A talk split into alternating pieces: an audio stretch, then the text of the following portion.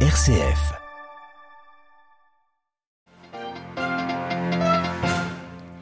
Accusé d'avoir introduit de l'argent au Bélarus pour contrer le pouvoir à l'Est, Bialyatsky, lauréat du prix Nobel de la paix 2022, figure incontournable du mouvement démocratique dans son pays, a été condamné à 10 ans de prison aujourd'hui. Le verdict a provoqué une levée de boucliers. Trois jours après la collision meurtrière de deux trains, les Grecs endeuillés réclament des comptes et ce malgré le mea culpa du gouvernement sur les défaillances chroniques du réseau ferroviaire. L'Iran poursuivrait et ce à grande vitesse son programme d'enrichissement d'uranium. Le pays a enrichi des particules à un taux proche de celui nécessaire à la fabrication d'une bombe A. Dixik l'AIEA ce soir, le chef de l'agence pour l'énergie atomique arrive à Téhéran.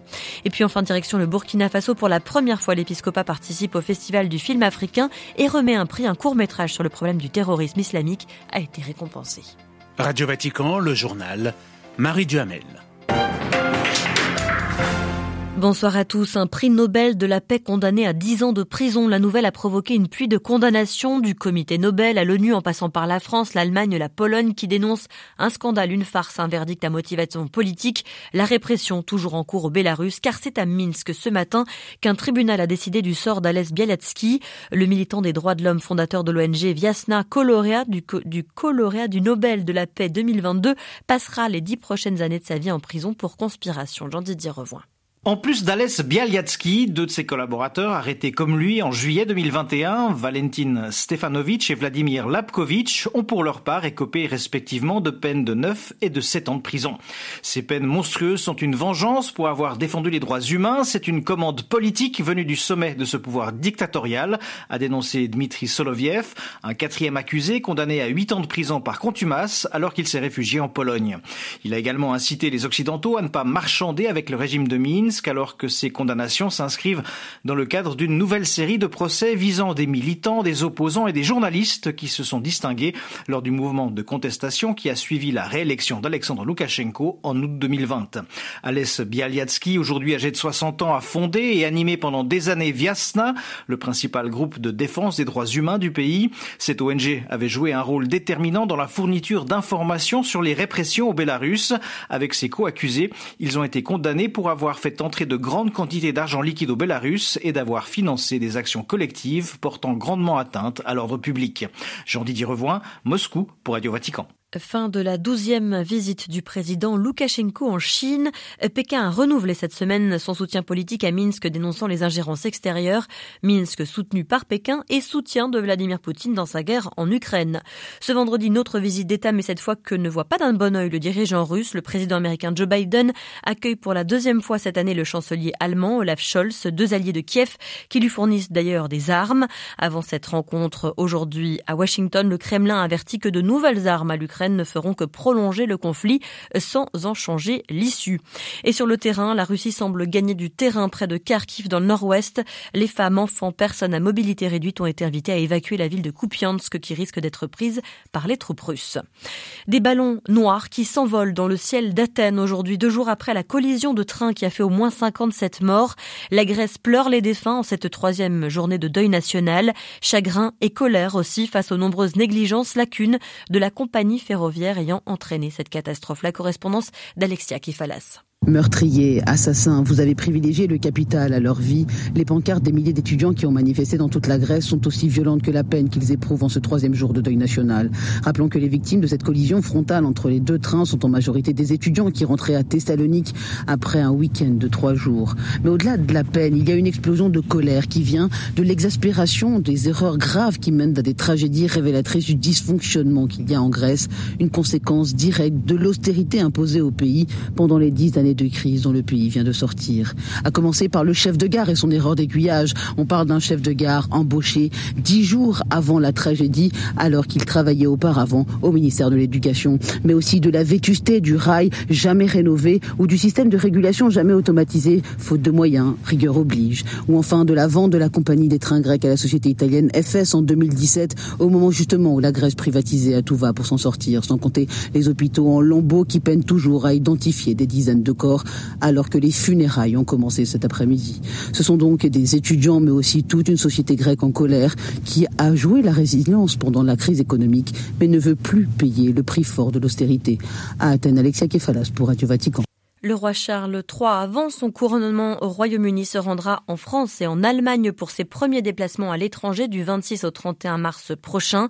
Les deux pays hôtes se félicitent de la venue du souverain britannique, soulignant le geste pro-européen du monarque. En Iran, le directeur de l'Agence internationale pour l'énergie atomique, Raphaël Grossi, attendu ce soir à Téhéran une visite pour essayer de comprendre. Il y a quelques jours, son agence confirmait en Iran la présence d'uranium enrichi à près de 83%, tout près du niveau nécessaire, 90 pour fabriquer une bombe atomique. Marine Oriot. Une visite qui arrive quelques jours après qu'un rapport de l'AIEA dit avoir détecté dans une usine souterraine à Fordo, à une centaine de kilomètres de Téhéran, des particules d'uranium enrichies à 83,7%. Pour créer la bombe atomique, l'enrichissement doit s'élever à 90%, mais l'Iran nie vouloir se doter de l'arme nucléaire et parle de fluctuations involontaires de l'enrichissement de l'uranium. Fin novembre, dans cette même usine de Fordo, la République islamique avait déclaré produire de l'uranium enrichi à 60%, suscitant déjà un rappel à l'ordre du gendarme du nucléaire. Aujourd'hui, Téhéran dit ne pas vouloir dépasser les 60%, un taux, quoi qu'il arrive, bien au-delà des 3,6% fixés par l'accord de 2015 sur le nucléaire iranien qui interdit à Téhéran de se doter de l'arme atomique contre une levée des sanctions internationales, accord au point mort depuis le retrait des États-Unis en 2018. Depuis, le nombre de centrifugeuses nucléaires augmente en Iran, lors de cette visite, le directeur de l'AIEA entend donc obtenir plus d'accès aux sites nucléaires iraniens. Il va s'entretenir avec les responsables locaux pour relancer le dialogue, alors que les pourparlers entre les Occidentaux et l'Iran pour sauver cet accord sont au point mort depuis l'été dernier. Marine Henriot, nous l'avions interrogé la semaine passée alors qu'il tentait d'apporter de l'aide dans sa ville natale à Alep en Syrie, une ville meurtrie par la guerre, puis par le séisme du 6 février. Ce vendredi, Monseigneur Jacques Mourad a été ordonné archevêque syriaque catholique de Homs. Né en 1968, il a fondé en 1993 une communauté monastique syriaque écuménique au monastère de Marmoussa. En 2013, il avait été détenu cinq mois par Daesh avant de parvenir à s'échapper avec l'aide d'amis musulmans. Alors que le pays est sous les décombres, que le président tâche de regagner la confiance des électeurs en Turquie, l'alliance de l'opposition implose aujourd'hui à dix semaines de la présidentielle. Les six partis d'opposition ne sont pas parvenus à s'entendre sur le nom d'un candidat pour affronter Recep Tayyip Erdogan dans le dans les urnes le 14 mai euh, prochain. Au Sri Lanka, la Cour suprême ordonne au gouvernement d'organiser des élections locales, une décision qui vient contrecarrer celle du président prise la semaine passée. Ce dernier avait estimé ne pas avoir les fonds pour les organiser. Le Trésor public devra maintenant les trouver. À Ouagadougou, le FESPACO est en cours. Le Festival du cinéma africain décernera son grand prix demain à l'un des 170 films en compétition. Mais aujourd'hui, la conférence épiscopale du Burkina Faso et du Niger, qui participe pour la première fois avec un prix de 4 millions de francs CFA au festival, a récompensé un court-métrage L'envoyé de Dieu de la réalisatrice nigérienne Amina Amani, un film que les évêques entendent exploiter à des fins pastorales, comme nous le détaille Polda, le président du jury catholique. L'envoyé de Dieu a traité de la question lancinante du terrorisme, où une jeune fille a été kidnappée dans un marché de la place et qui s'est retrouvé entre les mains de ses ravisseurs qui en ont fait une kamikaze. Alors, et cette jeune fille de 12 ans à peine a été déposée dans un marché pour se faire exploser. Mais elle s'est rendue compte que c'est là où vend sa maman. Elle a tout fait pour la rencontrer alors qu'elle avait 10 minutes. Et la rencontre entre sa maman et elle a duré une minute. Elle réalise à l'instant qu'elle ne va pas faire exploser sa maman et comme elle ne peut rien faire, elle se retire et cette minute-là a duré, j'allais dire, une éternité entre la mère et la fille. Et là, ce film peut même être exploité en catéchèse pour sensibiliser tout le monde au niveau de l'espace de la conférence épiscopale Burkina-Niger. Des propos recueillis par Stanislas Kambashi. Enfin, en tournée en Afrique centrale, le président français a entamé cet après-midi une séquence historique à Brazzaville, où des organisations de défense des droits humains l'ont déjà appelé à les soutenir. Il sera ce soir, Emmanuel Macron, bien sûr, euh, à Kinshasa, la capitale de République démocratique du Congo.